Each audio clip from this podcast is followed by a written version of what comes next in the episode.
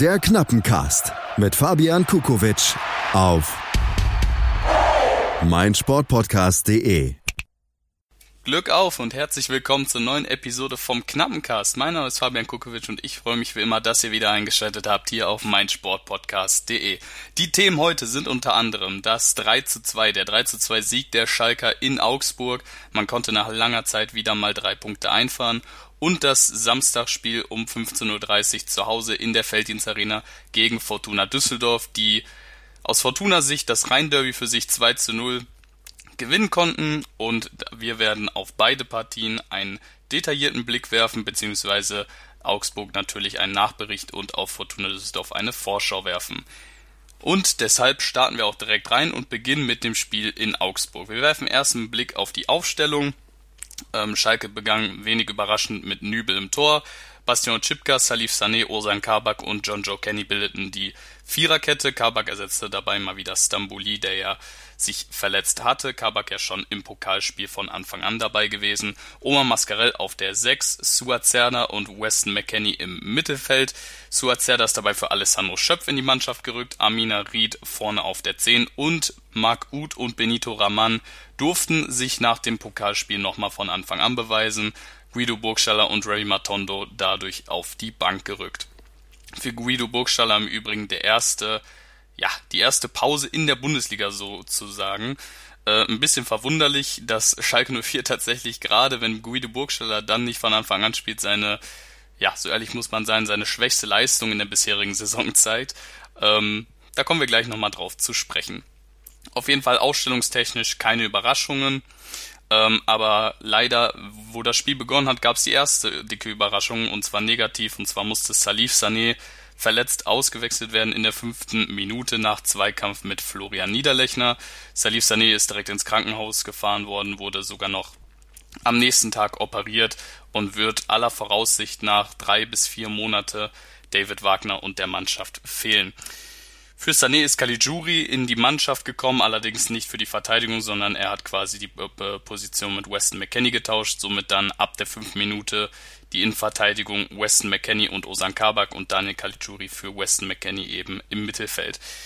Dann ging es auch schon direkt los. Äh, Daniel Bayer schlänzte den Ball außerhalb des 16ers zum 1 zu 0 nach einer Flanke von Finn Bogerson und ähm, ja, einem etwas verunglückten Abpraller von Marco Richter.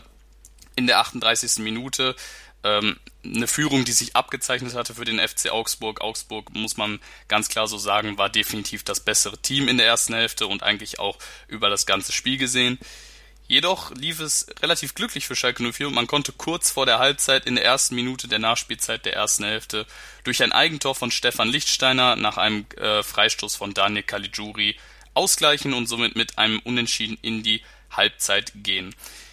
Kurz danach, nach Wiederanpfiff, gab es allerdings mal wieder eine strittige Situation und zwar einen Handelfmeter nach Eingriff des Videoassistenten. Ähm, Bastian Chipka kriegt den Ball aus kürzester Distanz an die Hand geschossen. Hand befindet sich nicht am Körper. Ähm, kurzer Kommentar von mir dazu. Ähm, ich habe mich auf Twitter dazu oder darüber beschwert tatsächlich, äh, kurz nachdem die Szene stattfand. Allerdings muss ich ganz klar sagen, nach der aktuellen Regel, nach dem Regelwerk, kann man diesen Elfmeter pfeifen. Ähm, aus fußballerischer Sicht ist es für mich dennoch ähm, relativ schwachsinnig. Ähm, es ist auf Twitter dann ein Video aufgetaucht von Domenico Tedesco, wie er mal sagte, ähm, ja, letzten Endes kann man auch die Spieler im Training dazu trainieren, dass sie in solchen Situationen den Gegenspieler an die Hand schießen und dafür könnte es einen Elfmeter geben und leider Gottes hat er damit inzwischen recht und so weit darf es nicht kommen, dass die Absicht inzwischen sein kann, gegen die Hand zu schießen und nicht ähm, in den Strafraum, um so das Tor zu machen. Somit tritt Alfred Finn Bogerson dann in der 60. Minute an und verwandelt eiskalt zum 2 zu 1 für Augsburg. Allerdings kann Schalke nochmal durch einen Standard zurückkommen und zwar durch einen Freistoß wieder von Daniel Caligiuri und Osan Kabak macht nach seinem Kopfball das erste Tor für Schalke 04 oder so gesehen sein erstes Tor für Schalke 04 in der 71. Minute. Ähm, freut mich persönlich extrem für ihn, ähm, ist ja auch ein bisschen Druck auf ihm jetzt, dadurch, dass äh, so viele Innenverteidiger ausfallen bei uns. Aber ich finde, Osan Kabak macht das eigentlich echt gut für sein Alter und konnte sich auch im Spiel gegen Augsburg mit seinem Tor dann belohnen. Wie ihr alle wisst, hat Schalke das Spiel am Ende gewonnen und das liegt ja mehr oder weniger nicht daran, dass Schalke so auf das dritte Tor gedrückt hat, sondern vielmehr daran, dass Reese Oxford, ein junger Verteidiger bei im FC Augsburg, einen katastrophalen Fehlpass in, in die Leere gespielt hat, den Amina Ried sich geschnappt hat und im Solo gegen Tinjetwei dann zum 3 zu 2 einnetzen kann, macht Harid fantastisch. Ähm, ist letzten Endes ein perfektes Beispiel dafür, wie er momentan auch ein Unterschiedsspieler für Schalke 04 ist und wie er ein Spiel mal alleine auch entscheiden kann und weshalb er fast schon unverzichtbar für David Wagner geworden ist. Somit gewinnt Schalke 04 mit 3 zu 2 in Augsburg. Aber man muss ganz klar bilanzieren, Schalke 04 hat sich enorm schwer getan gegen die Augsburger. Ähm, ein Zugriff konnte letzten Endes nur über das Nutzen von Standards und Fehlern erfolgen. Wenn wir uns die Tore ansehen, da ist kein vernünftig herausgespieltes Tor auf eigener Seite dabei, sondern letzten Endes nur Standards und auch das Nutzen von einem individuellen Fehler. Was aber auf der anderen Seite natürlich auch dafür spricht, dass man sich so einem Spiel mal anpassen kann. Ähm, es ist jetzt das erste Spiel gewesen von David Wagner äh, oder unter David Wagner, wo man das Gefühl hatte, dass Schalke nicht das Spiel in der eigenen Hand hatte oder das Spiel in die eigene Hand nehmen wollte, mal so gesagt.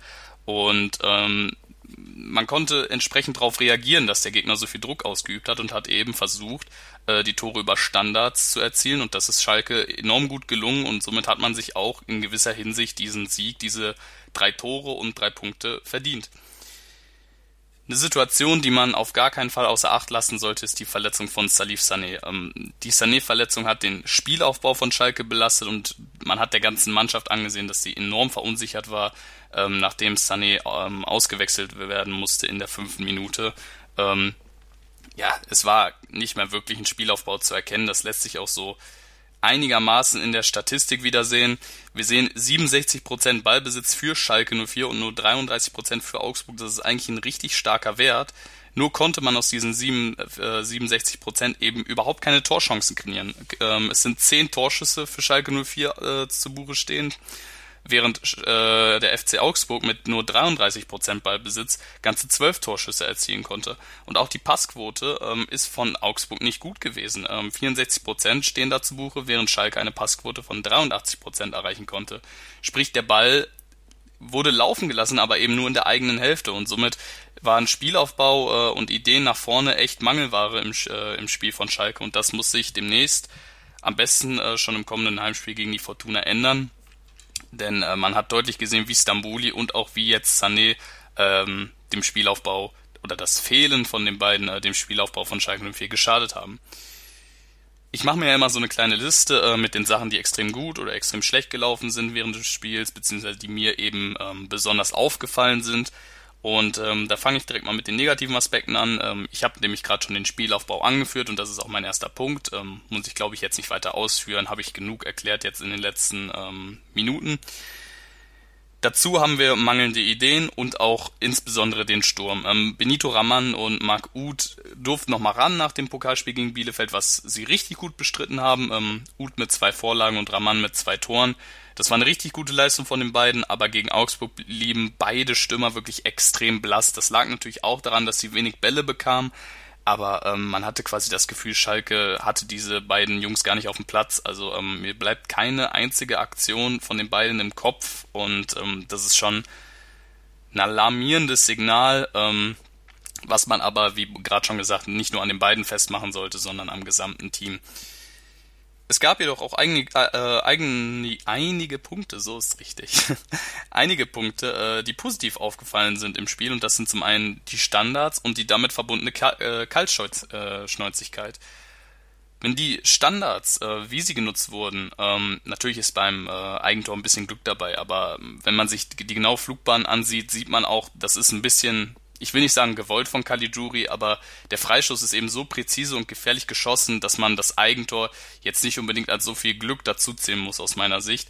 Ähm, natürlich ist ein bisschen Glück dabei, aber der Freischuss an sich war schon auch sehr präzise und gefährlich geschossen. Deswegen ähm, muss man definitiv der Mannschaft äh, zusprechen, dass sie die Standards sehr schön genutzt hat, eine gute Kaltschnäuzigkeit an den Tag gelegt hat und vor allem, und das ist der dritte Punkt, den ich hier anführen möchte, Teamgeist gezeigt hat. Man hat gesehen, die Mannschaft will gewinnen, obwohl sie es heute extrem schwer hat und es freut mich zutiefst, dass die das geschafft haben.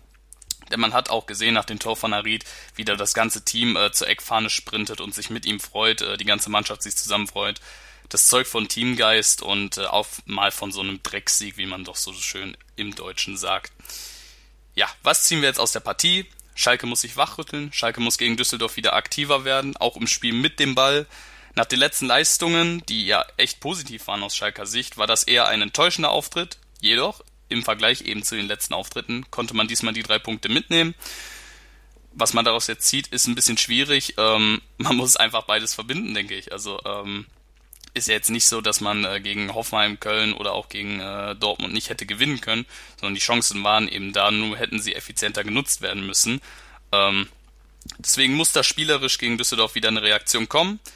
Äh, man hat aber gesehen, dass die Jungs guten Fußball spielen können, deswegen mache ich mir da wenig Sorgen, dass äh, da spielerisch eine Reaktion kommen wird und wir dann auch wieder ein ansehnliches Spiel von Schalke 04 haben und drei Punkte in Verbindung. Zum Spiel gegen Düsseldorf kommen wir gleich. Wir gehen in eine kleine Pause und hören uns gleich wieder. Bis sofort. Schatz, ich bin neu verliebt. Was? Drüben. Das ist er. Aber das ist ein Auto. Ja, eben. Mit ihm habe ich alles richtig gemacht. Wunschauto einfach kaufen, verkaufen oder leasen. Bei Autoscout24. Alles richtig gemacht. In rund 40 Folgen habt ihr mich jetzt schon sagen hören, I want to tell you about the Beatles. Ich habe euch die Geschichten zu ihren Alben und ihren Songs erzählt, euch ihre wichtigsten Wegbegleiter und Vertraute vorgestellt und natürlich die Orte, die für die Bandgeschichte eine wichtige Rolle spielten. Habt ihr die drei bisherigen Staffeln schon durchgehört? Nein? Na, worauf wartet ihr dann noch? Rein in den Podcatcher eurer Wahl und einfach mal losgehört. Und folgt gerne auch unserem Instagram-Kanal iwtty-Beatles Podcast. Die komplette Welt des Sports. Wann und wo du willst. Bully Special. Zwei Stunden, neun Partien, 18 Teams. Kevin Scheuren macht euch heiß auf die Bundesliga. Taktik, Tipps und Tore. Das Duell der Experten im Bully Special. Die Vorschau auf den Spieltag auf meinsportpodcast.de. Glück auf und willkommen zurück beim Knappencast hier mit mir, Fabian Kukovic. Ich freue mich wie immer, dass ihr eingeschaltet habt, hier wieder auf meinsportpodcast.de. Wir kommen zur Partie am Samstagnachmittag zu Hause in der Feldins Arena gegen Fortuna Düsseldorf.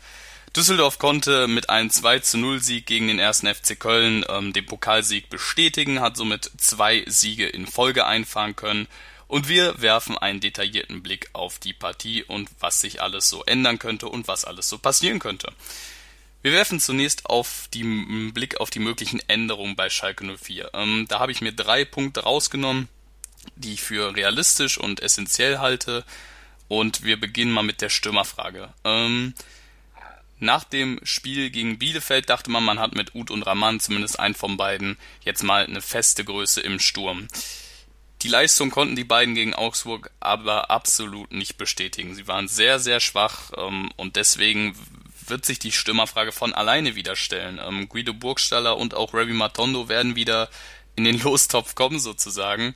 Ähm, ich persönlich tippe, dass Benito Raman auf jeden Fall spielen will, wird, einfach weil der heiß sein wird, gegen seinen Ex-Verein, gegen Fortuna Düsseldorf zu spielen.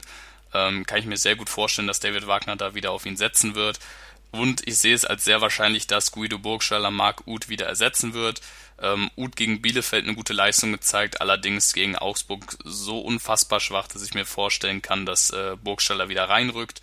Ähm, auch im Hinblick darauf, ähm, dass man ohne Burgstaller nun seine schwächste Leistung gezeigt hat. Ähm, inwiefern das miteinander zusammenhängt, das ist eine andere Frage. Ähm, aber es ist zunächst mal ein Fakt und deswegen glaube ich, dass Burgstaller wieder von Anfang an ran darf. Ähm, Zweiter Punkt ist der Ersatz für Salif Sané. Sané fällt jetzt erstmal zwei, drei, drei vier Monate aus. Ähm, Stambouli wird auch ähm, erst zur Rückrunde wieder fit sein. Deswegen ähm, wird Osan Kabak auf jeden Fall wieder spielen, das ist ganz klar.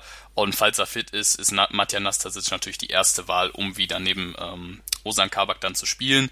Ist auch äh, mit seinem Linksfuß ein bisschen prädestiniert für die Position. Salif Sané hat ja immer die linke Innenverteidigerposition bekleidet. Ähm, falls Nastasic seine Achillessehnenprobleme allerdings nicht auskurieren können sollte, ähm, wovon ich allerdings ausgehe, ich glaube schon, dass er das äh, schaffen kann oder äh, wie man äh, leider im Neudeutsch oder modernen Fußballjargon so sagt, fit gespritzt wird, finde ich persönlich eine grausame Sache, aber ähm, das ist eine andere Diskussion. Ansonsten könnte Weston McKenney wieder ähm, mit Aosan Kabak das Innenverteidiger-Duo bilden. Würde ich allerdings sehr, sehr ungerne sehen. Ähm, ist allerdings, glaube ich, aber für den Notfall eher die Lösung, anstatt dass man jetzt zum Beispiel Marcel Langer oder Görkem Can aus der Jugend hochzieht. Ähm, die werden höchstens für die Bank hochgezogen. Ich kann mir nicht vorstellen, dass einer der beiden direkt von Anfang an spielen wird. Deswegen das für mich die beiden Optionen, um Salif Sané zu ersetzen. Dann haben wir noch einen Punkt, ähm, den ich schon, ja, ich glaube fast schon jedes Spiel, seitdem er hier ist, ähm, ja, immer wieder betone. Und zwar Juan Miranda. Ähm, Bastian Chipka hat jetzt drei Partien in kürzester Zeit hinter sich und durfte trotzdem jede einzelne spielen. Auch deshalb, weil Miranda äh, Probleme hatte, äh, verletzungstechnisch. Die sind jetzt allerdings weg und ähm, ich bin gespannt, ob Miranda von Anfang an ran darf. Ähm, ich kann mir durchaus vorstellen, dass Otschipka spielt. Ich kann mir allerdings auch vorstellen, dass Miranda diesmal seine Chance bekommt. Ähm, deswegen für mich so eine 50-50-Sache, die Position. Ich würde mich persönlich freuen, Miranda mal zu sehen, aber es hat auch seine Gründe, warum Bastian Otschipka aktuell spielt, denn er spielt bei weitem nicht schlecht und ähm, zeigt eine mehr als solide Leistung auf der linken Verteidigerposition. Was könnte nun der Schlüssel für Schalke 04 im Spiel gegen Fortuna Düsseldorf sein? Ähm, ich habe mir die Mannschaft der Fortuna mal ein bisschen genauer angesehen und äh, da fällt vor allem bei den Statistiken eines auf. Ähm, Fortuna Düsseldorf hat nicht unbedingt die beste Passquote. Ähm, es gibt viele individuelle Fehler, das äh, spiegelt sich in den Statistiken ein bisschen wieder. Ähm, Passquote immer so um die 60, 70 Prozent, das ist jetzt bei weitem kein guter Wert. Ähm, und auch äh, die Gegentore fallen oft nach individuellen Fehlern. Ähm, deswegen das ist schwierig, es als Schlüssel zu bezeichnen. Allerdings ist das auf jeden Fall eine Sache, auf die Schalke 04 achten muss. Ähm, rein spielertechnisch ist Düsseldorf eigentlich gut aufgestellt, bis auf das Mittelfeld. Da sehe ich eine Schwäche, die Schalke 04 enorm gut ausnutzen könnte. Ähm, Fortuna hat gegen Köln das Mittelfeld Alfredo Morales, äh, Adam Botzek und Oliver Fink gesetzt. Ähm, bis auf Morales mit Botzek und Fink zwei etwas ältere Spieler. Ähm, Fink 37, Botzek glaube ich auch inzwischen schon äh, 34 Jahre alt. Ähm, das ist ein relativ statisches Mittelfeld und undynamisches Mittelfeld. Schalke 04 dagegen hat relativ agile Spieler, wie zum Beispiel in Suat Serda, Weston McKenney und Amina Reed in der Zentrale. Ähm, ich kann mir gut vorstellen, dass Schalke 04 da besser aufgestellt ist und so die Schwäche, dieses statische Mittelfeld von Fortuna gut ausnutzen kann. Ähm, es wäre zumindest wünschenswert, weil rein spielertechnisch sehe ich da ein enormes äh, Potenzial dynamisch gesehen. Und ja, das ist für mich auf jeden Fall ein essentieller Schlüssel im Spiel ähm, oder zumindest mal eine Schwachstelle von Düsseldorf, die man nutzen kann. Auf der anderen Seite ähm, mal aus der Fortuna-Sicht äh, betrachtet oder was die Fortuna so gefährlich macht, ähm, müssen die Flanken und Standards der Fortuna konsequent und gut verteidigt werden. Ähm, man hat mit Kahn Eihan und Kasim Adams äh, ein Leihspieler von der TSG Hoffenheim. Zwei enorm gute Kopfballspieler in der Innenverteidigung. Da ist auf jeden Fall die Lufthoheit da bei den Fortunen. Und äh, beide Spieler, äh, die immer für ein Kopfballtor äh, gut sind und enorm, enorm stark in Luftduellen sind. Und den anderen Spieler, ja, der erklärt sich eigentlich von alleine, das ist Ruven Hennings. Ähm, auf den muss Schalke enorm Acht geben. Der steht mit äh, sechs Treffern zusammen mit Gonzalo Paciencia von Eintracht, äh, Eintracht Frankfurt gerade auf Platz drei der Torjägerliste äh, hinter Robert Lewandowski und Timo Werner. Äh, Ruven Hennings, enorm gefährlicher Spieler, ist gefühlt so ein Stürmer, der einfach da steht, wo er stehen muss und die Tore macht. Ähm, enorm wichtig für Fortuna, wird mit höchster Wahrscheinlichkeit spielen und äh, muss auf jeden Fall konsequent verteidigt werden von Schalke 04. Und da kommen wir eben auf den Punkt zu sprechen, ähm, Stammverteidigung mit Stambuli und Sané fällt aus. Da liegt es jetzt daran, dass Osan Kabak und auch Matja Nastasic sich beweisen können und zeigen können, dass sie es genauso gut können und eben auch äh, so einen gefährlichen Stürmer aktuell wie Rufen Hennings eben verteidigen können. Kommen wir zum Fazit. Ähm, Schalke 04 hat ein anderes Gesicht gezeigt als zuletzt, und zwar im negativen Sinne. Nichtsdestotrotz hat man drei Punkte geholt. Ähm, ich kann mir gut vorstellen, dass David Wagner es realistisch einschätzen kann, als auch das Team. Und deswegen bin ich mir relativ sicher, dass man gerade zu Hause vor eigener Kulisse wieder ein Powerplay an den Tag setzen wird und aggressiv pressen wird. Die Innenverteidigung, habe ich jetzt schon oft genug angesprochen, muss eben ersetzt werden. Ähm, man hat die Spieler dazu mit Matja Nastasic und Osan Kabak. Ähm, nach den beiden wird es allerdings echt personell dünn. Düsseldorf hat auswärts bisher vier Spiele ohne Punktgewinn in Folge nun absolviert. Man konnte nur am ersten Spieltag gegen äh, Werder Bremen auswärts gewinnen. Deswegen wird es ein intensives Spiel werden. Düsseldorf will sicherlich mal wieder auswärts punkten und Schalke 04 will zu Hause natürlich die Punkte behalten. Und äh, gerade zur Länderspielpause gilt es jetzt für die beiden Coaches oder jetzt mal aus Schalke Sicht für David Wagner, ähm, das letzte Spiel vor der Länderspielpause positiv zu gestalten und mit, mit einem positiven Gefühl in die Länderspielpause zu gehen denn ähm, dann hat man auf jeden Fall nach elf Spieltagen ein gutes Zwischenfazit und auf jeden Fall ähm, auch einen guten Tabellenplatz. Ähm, man steht aktuell auf Platz 6 mit, äh, ich glaube, mit drei oder vier Mannschaften gleichzeitig auf jeden Fall äh, hat man 18 Punkte. Ähm, das ist ein guter Wert für Schalke 04, wenn man die letzte Saison, äh, Saison mit einbezieht. Und mit einem Sieg gegen Düsseldorf ähm, kann man sich da eine gute Bilanz schaffen und mit einem guten positiven Gefühl in die Länderspielpause gehen und darauf wird es ankommen. Mein Tipp kommt ja immer zuletzt ähm, und ich war tatsächlich im Bully-Special zu Gast. Ähm, da habe ich 2 zu 0 für Schalke 04 getippt und der Julius hat gesagt, also der äh, Moderator des äh, Bully-Specials, hat gesagt, na, ich glaube schon, dass Düsseldorf einen macht, aber ich glaube auch, dass Schalke gewinnt und der hat mich ein bisschen überzeugt. Also die Knappencast-Aufnahme hier findet, äh, kann man sich eigentlich denken, findet äh, nach der Bully-Special-Aufnahme gerade statt und äh, ich kann mir doch sehr gut vorstellen, dass gerade Ruven Hennings doch für einen Treffer gut ist. Deswegen korrigiere ich meinen Tipp mal auf einen 2 zu 1 Heimsieg von Schalke 04 und hoffe, dass man einen positiven Trend somit fortsetzen kann in die Länderspielpause hinein. Ich bedanke mich wie immer fürs Zuhören, hoffe ihr hattet wie immer Spaß beim Hören der Folge und ich hoffe ihr freut euch genauso wie ich auf diesen Bundesligaspieltag und ich kann euch nur sagen, genießt ihn, denn dann ist wieder eine Woche Pause. Glück auf, ich wünsche euch was. Ciao. Schatz, ich bin neu verliebt. Was? Da drüben. Das ist er. Aber das ist ein Auto. Ja, eben. Mit ihm habe ich alles richtig gemacht. Wunschauto einfach kaufen, verkaufen oder leasen. Bei Autoscout24. Alles richtig gemacht. Der Knappencast mit Fabian Kukowitsch. Der Podcast zu den Königsblauen. Jede Woche neu auf meinsportpodcast.de. Schatz, ich bin neu verliebt. Was? Da drüben. Das ist er. Aber das ist ein Auto. Ja, eben. Mit ihm habe ich alles richtig gemacht. Wunschauto einfach kaufen, verkaufen oder leasen. Bei Autoscout24. Alles richtig gemacht.